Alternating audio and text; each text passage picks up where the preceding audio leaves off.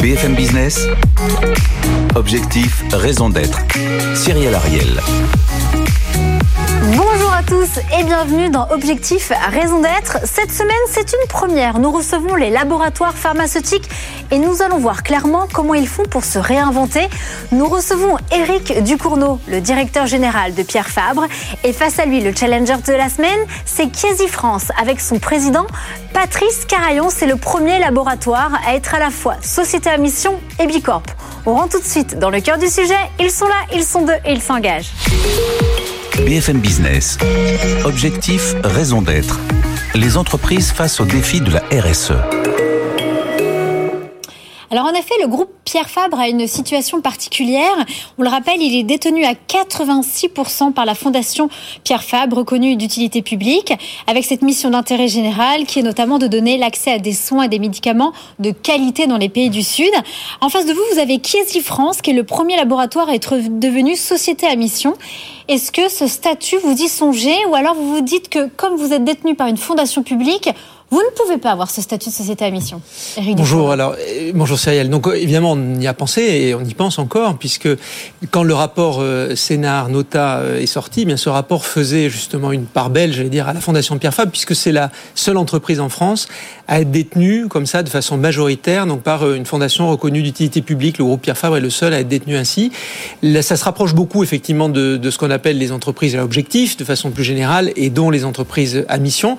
C'est différent parce qu'en fait fait, nous, nous avons une contrainte qui est plus forte, j'allais dire, que simplement des engagements dans la mission ou dans les statuts, c'est que nous donnons 86% de nos dividendes à une fondation reconnue utilité publique. Alors c'est intéressant ce que vous dites, ce que vous dites que vous avez plus de contraintes en étant justement détenu par une fondation que de devenir une société à mission où il y a un comité de, un comité de mission, également un organisme tiers indépendant. Est-ce que vous êtes d'accord, Patrice Carayon? Alors, moi, je trouve que, euh, d'abord, merci de votre invitation, Cyrielle, et je pense que ce qui est la direction est la même et parallèle.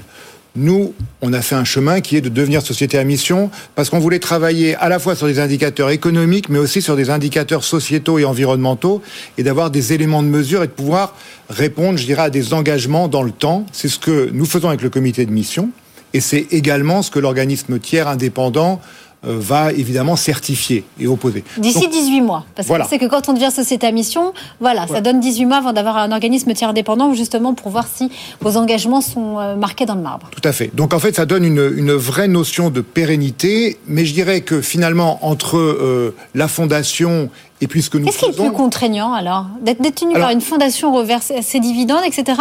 Ou justement d'être société à mission selon vous bah, Moi je pense que c'est un équilibre et que nous on est dans un équilibre entre le sociétal, l'environnemental et l'économique et que finalement une fondation qui vit à travers des résultats économiques, euh, on retrouve aussi quelque chose de parallèle.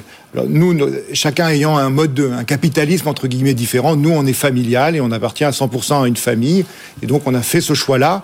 Et ce qui est intéressant, c'est qu'on est filial et que du coup notre expérience permet de remonter une manière de faire pour d'autres pays euh, dans lesquels sont présents, est présent Chiesi.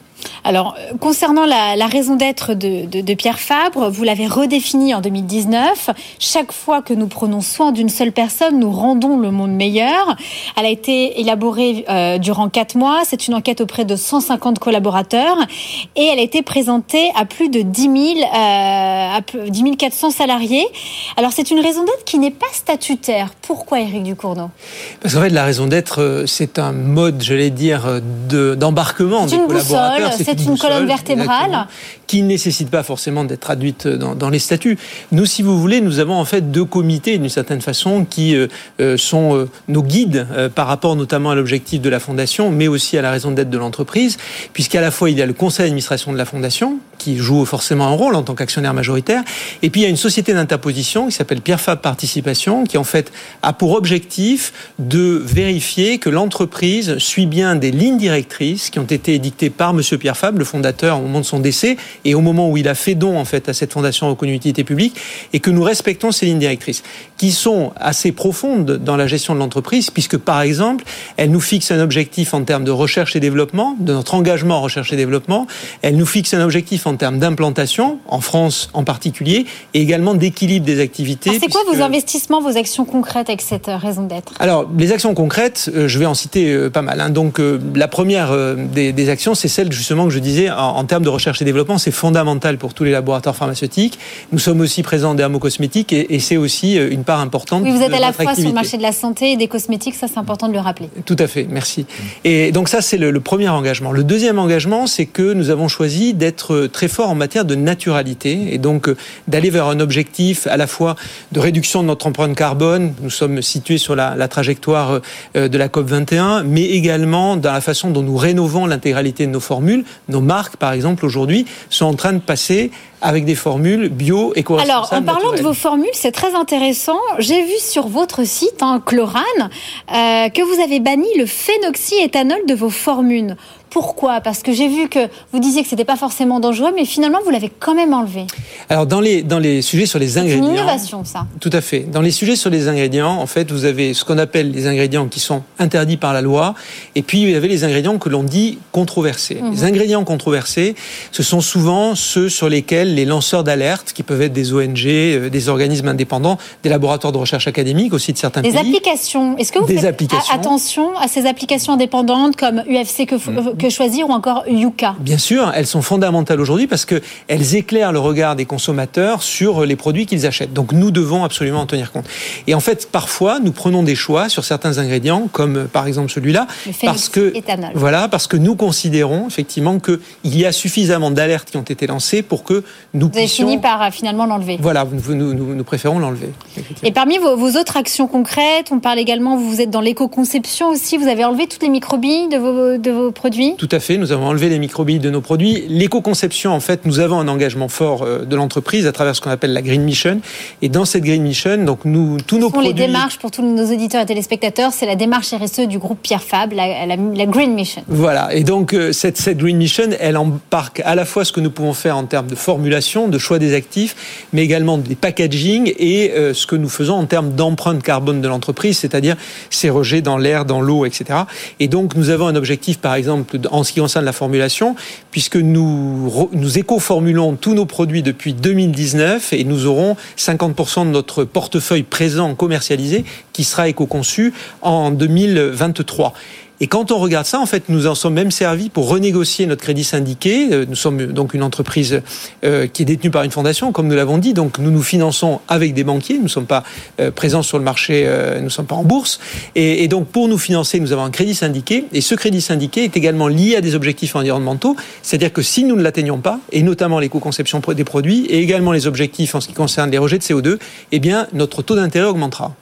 Concernant une innovation auprès des aérosols doseurs, vous, chez Kiesi France, vous avez permis de réduire à 90% l'empreinte carbone, euh, l'empreinte carbone des dispositifs. Expliquez-nous. Alors notre euh, notre mission, c'est prendre soin des patients et de la planète aujourd'hui et pour demain. Donc pour la planète, nous notre principale activité, ce sont les, les, les médicaments dans, les, dans le domaine respiratoire. Et donc on a des aérosols doseurs médicamenteux et on a changé, on a transformé notre outil de production pour faire en sorte que on utilise désormais uniquement des gaz à carbone minimum.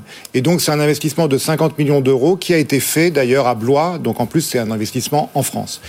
Et, et je, voulais poser une question à, à Eric par rapport à euh, donc nous nous sommes société à mission. Vous êtes contrôlé par une fondation. Nous c'est vrai que le fait d'être société à mission nous a permis de communiquer fortement sur notre raison d'être. Et j'aime bien la formule de Brice Rocher, euh, patron du groupe Yves Rocher, qui dit la raison d'être d'entreprise, c'est une raison d'y être. Et donc, par rapport à ça, que, que faites-vous en termes de communication pour bien dire que vous êtes euh, dirigé, enfin contrôlé par une fondation d'intérêt public Alors, si vous voulez, on, on essaie vraiment de, de j'allais dire, ne pas trop en faire, tout en faisant ce que nous devons faire. C'est-à-dire que la fondation, c'est effectivement le bras de contrôle de l'entreprise, hein, c'est sa garantie, j'allais dire, pour pour l'avenir et notamment quant à ses missions euh, que l'on a évoquées. Et de notre côté, nous ne voulons pas non plus que la fondation devienne un alibi. Nous sommes mmh. aussi un groupe à but industriel et commercial, et que donc certains puissent considérer, en particulier les consommateurs ou les patients, si vous voulez, qu'on utilise la fondation pour pour masquer nos activités. Non, mais tout le monde communique dessus parce qu'on était, il y a quelques semaines, on peut le dire, de toute façon c'était sur les réseaux sociaux, nous étions à Bercy avec la ministre Olivia Grégoire ou encore la députée Coralie Dubost. On était avec des sociétés à mission comme Brice Rocher mmh. ou à l'Envie, etc. Et effectivement, on voit qu'il y a eu une certaine attente parce qu'on commence grâce aux médias et dont cette émission avec BFM Business mmh. à démocratiser ce terme de société à mission et à traduire euh, pour nos concitoyens ce que ça veut dire et ce que ça engage par derrière. Donc c'est vrai qu'il mmh. Euh, y a peut-être intérêt, euh, voilà, peut-être véritablement parler de, vos actions, du fait que vous avez une nouvelle raison d'être depuis un peu moins de 24 mois, etc. Je crois, si vous voulez, qu'on n'est pas non plus avare de ce que l'on dit. Vous l'avez remarqué d'ailleurs, vous deux, quand vous allez sur le, les sites de la, société, l'entreprise se présente évidemment comme étant détenue par une fondation reconnue euh, d'utilité publique. Les objectifs de la mission, nous essayons véritablement de les traduire dans les produits et dans les valeurs de marque. Et c'est ce que vous rappeliez d'ailleurs tout à l'heure à propos de certains produits que nous lançons euh, chez Chlorane ou chez Aven ou dans d'autres de nos marques. Si vous voulez, nous, nous vraiment, nous avons conscience que ce que l'on doit faire, notamment ce que ce qu'on appelle le conscious care chez nous, est fondamental. Il découle de cette mission et nous le véhiculons, j'allais dire, à travers nos produits et nos marques. Alors, concernant un de vos produits phares, et on parlait de juste, justement d'aérosols juste avant avec euh, Patrice Carillon de Chiesi France, euh, est-ce que vous, l'un de vos produits phares, c'est le spray d'eau thermale à veine que vous vendez apparemment toutes les deux secondes dans le monde. En termes de rentabilité, on a compris, vous êtes OK, mais en termes de réduction d'empreinte carbone par rapport à cette utilisation en spray alors, c'est une utilisation en spray, mais qui n'utilise pas les gaz justement à effet de serre. Donc, euh, les gaz euh, à effet de serre sont interdits dans la cosmétique depuis une dizaine d'années. Si bah, déjà, il y a eu le protocole de, de Montréal, de Montréal 1987, mon année de naissance, ça ne rajeunit pas tout ça. Et donc, après, vous savez, après ces protocoles, il y a toujours un temps d'application. Bien sûr. Mais effectivement, nous n'avons plus ce type de gaz dans la cosmétique depuis très longtemps, et nous n'avons pas dans le portefeuille médicaments. Concernant les pharmaciens engagés, euh, vous avez lancé la première plateforme en ligne d'auto-évaluation de l'impact environnemental, économique et social. Aujourd'hui, ce sont trois pharmacies qui sont labellisées en France sur les 22 000 qui existent, mais c'est tout de même un, début. Racontez-nous, qu'est-ce que ça veut dire une pharmacie labellisée avec vous? Alors, c'est un début passionnant parce qu'en fait, les pharmaciens, vous l'avez rappelé, 22 000 pharmacies, un maillage sur le territoire euh, Il y a de quoi faire. phénoménal. Et en fait, les pharmacies peuvent aussi s'engager pour réduire leur empreinte carbone. Il y a beaucoup de pharmaciens aujourd'hui en France qui sont très concernés par, par ce sujet et nous les accompagnons dans cette démarche.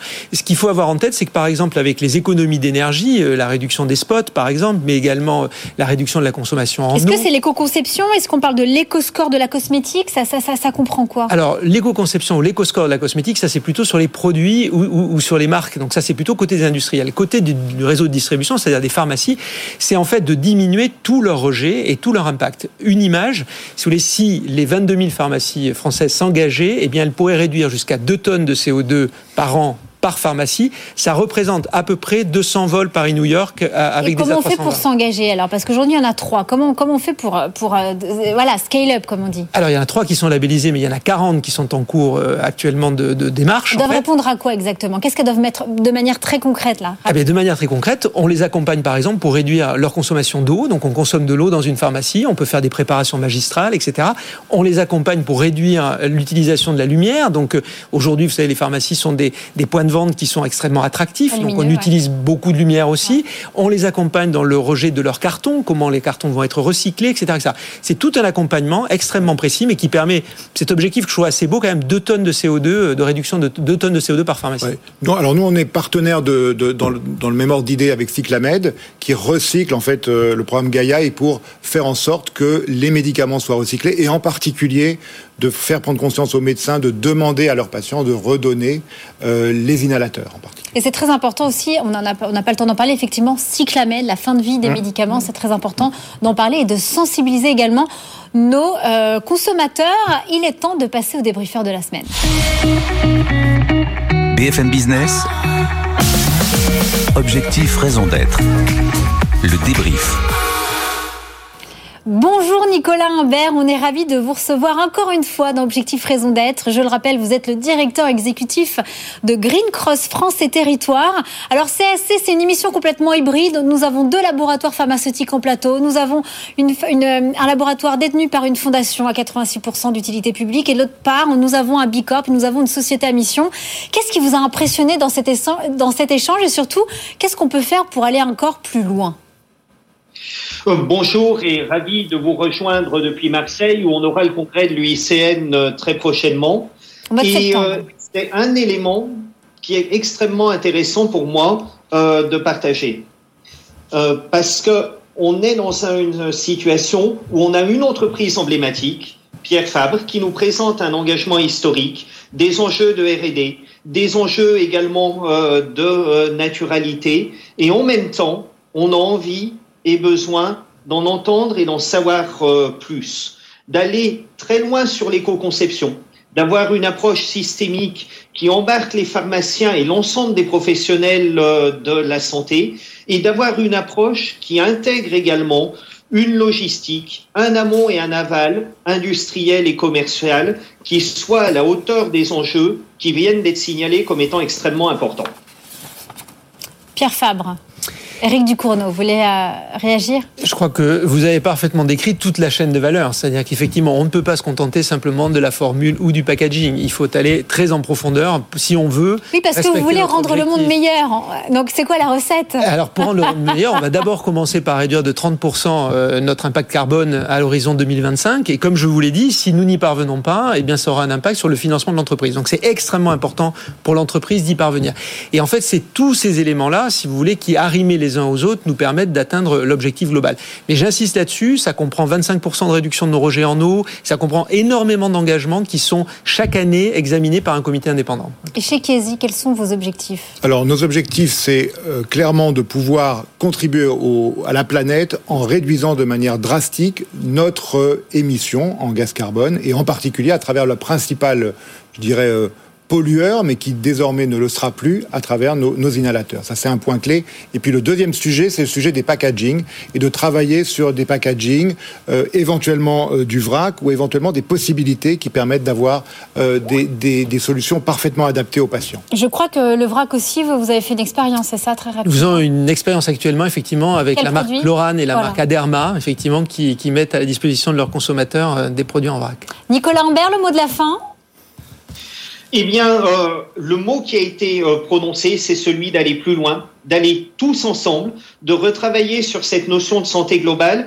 Et je voudrais nous lancer à tous une perche collective, c'est de se dire sur la notion de la santé, sur la notion du bien-être. Si on veut rendre le monde meilleur, il faut commencer par un plan de relance y aller tous ensemble et peut-être aller un tout petit peu plus loin au-delà des enjeux de l'accord de Paris. L'eau, la biodiversité sont également des choses où on peut travailler tous ensemble et bien intégrer ce qu'on appelle techniquement les périmètres 2 et 3, c'est-à-dire les fournisseurs, les partenaires, les clients et la société civile. On prend en considération toutes les parties prenantes. On est d'accord De toute façon, c'est intrinsèque à la société à mission de toute manière. Exactement. Voilà, la marque Aven, par exemple, s'est engagée dans cet objectif-là avec euh, des produits solaires qui sont euh, éco-conçus et qui n'ont aucun impact sur le plancton, aucun impact sur les eaux, aucun impact sur les coraux. En tout cas, moindre impact. Aucun, c'est... Aucun, aucun. Ou des applications conçues avec des patients dans le cadre de la bronchite et de l'asthme. Merci beaucoup. On passe tout de suite à l'impact de la semaine. BFM Business. Objectif, raison d'être. L'impact de la semaine. Alors cette semaine, nous avons un coup de cœur, notamment avec euh, notre producteur, la producteur de l'émission, Léa.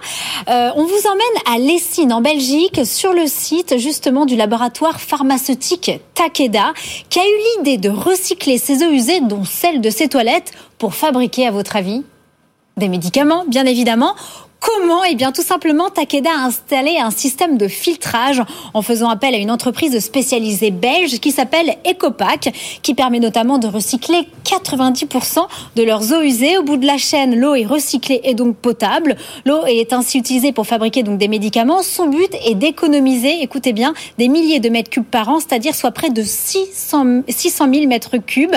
Pour info, la quantité d'eau utilisée quand vous tirez la chasse est entre 6 et 12 millilitres. Est-ce que ça vous inspire, Eric Ducournau? Oui, ça nous inspire beaucoup. Euh, nous avons nous-mêmes développé des, produits euh, comme par exemple un fil dentaire dans la marque Elgidium qui est fait intégralement à partir de plastique recyclé. Et puis dans le domaine de justement de l'eau, donc j'ai cité tout à l'heure ce que nous faisons avec la marque Aven, mais nous accompagnons également une start-up qui s'appelle Ilia et qui a inventé euh, une douche recyclable créée par deux ingénieurs de, l'INSA à Toulouse, une douche qui permet de recycler l'eau en fait pendant que vous prenez votre douche et donc d'économiser à peu près 75 litres d'eau sur une douche. Et ça nous semble très important parce que l'impact en eau c'est probablement le défi suivant qui attend évidemment la cosmétique, mais aussi l'univers du médicament. Ça me rappelle un interview que j'avais donné à notre Schwarzenegger qui me disait que justement pour limiter sa consommation d'eau, son eau passait à l'eau froide quelques minutes après. Donc peut-être qu'il serait très très avide d'avoir votre recette pour l'eau pour la douche. Alors c'est un très bel exemple que vous avez montré en Belgique. On a le même en France avec euh, Chiesi à Blois, où on a également euh, mis en place une station de retraitement euh, des eaux dédiées de notre, de notre qui, qui, est réutilisée dans le circuit. Alors c'est pas pour fabriquer des médicaments, mais c'est réutilisé dans le circuit. Nicolas, est propre. Nicolas Imbert Effectivement, l'eau, c'est une nouvelle frontière. J'en profite, on a un règlement européen qui est arrivé l'an dernier qui autorise chacun professionnel, particulier, hôtelier, à réutiliser euh, pour ses toilettes euh, l'eau issue de ces stations euh, d'épuration. On est un peu en retard en France dans la manière de l'appliquer. Et plus que jamais, il faut préserver la ressource pour arriver à prendre soin du climat et à garder suffisamment d'eau pour nos besoins humains et agricoles. C'est un défi qui est passionnant et des gens comme Arnold Schwarzenegger nous inspirent tous les jours, Jean-Michel Cousteau également. On vous est proche également effectivement de, euh, d'Arnold Schwarzenegger avec Jean-Michel Cousteau. En tout cas, merci beaucoup à mes trois intervenants, Éric Ducourneau, Patrice Carayon et Nicolas Imbert. Malheureusement, c'est déjà la fin de cette émission. J'espère qu'elle vous a inspiré. En tout cas, j'ai été ravie d'échanger avec vous trois dans cette émission parce que c'était une première de recevoir les laboratoires pharmaceutiques dans cette émission. Pour ma part, je vous donne rendez-vous la semaine prochaine à la même heure, au même endroit. Et surtout, d'ici là, prenez soin de vous. Bye bye. BFM Business. Objectif, raison d'être.